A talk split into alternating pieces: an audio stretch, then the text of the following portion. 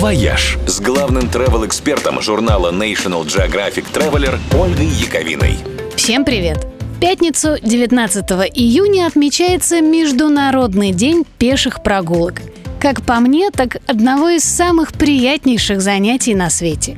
Я просто обожаю ходить пешком, том числе на большие расстояния. И, кстати, не только я.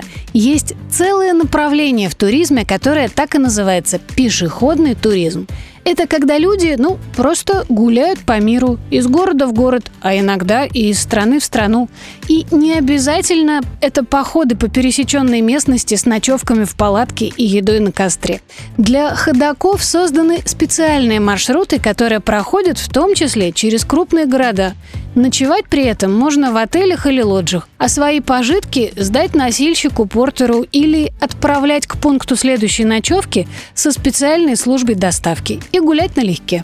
Чаще всего такие маршруты повторяют древние паломнические пути. Самые известные среди них – Камино де Сантьяго – Путь святого Иакова – целая сеть средневековых паломнических дорог, которые ведут из разных стран в испанский город Сантьяго де Компостела, где покоятся мощи апостола Иакова.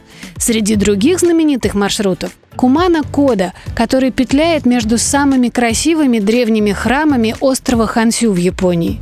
Или Путь двух берегов – Coast to Coast Walk, который позволяет пройти всю Англию от берега до берега.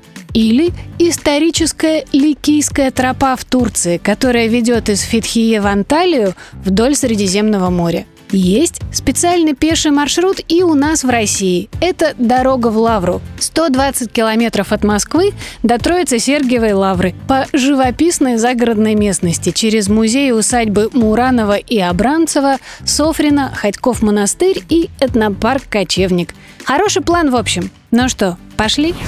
«Вояж» – радио 7 на семи холмах –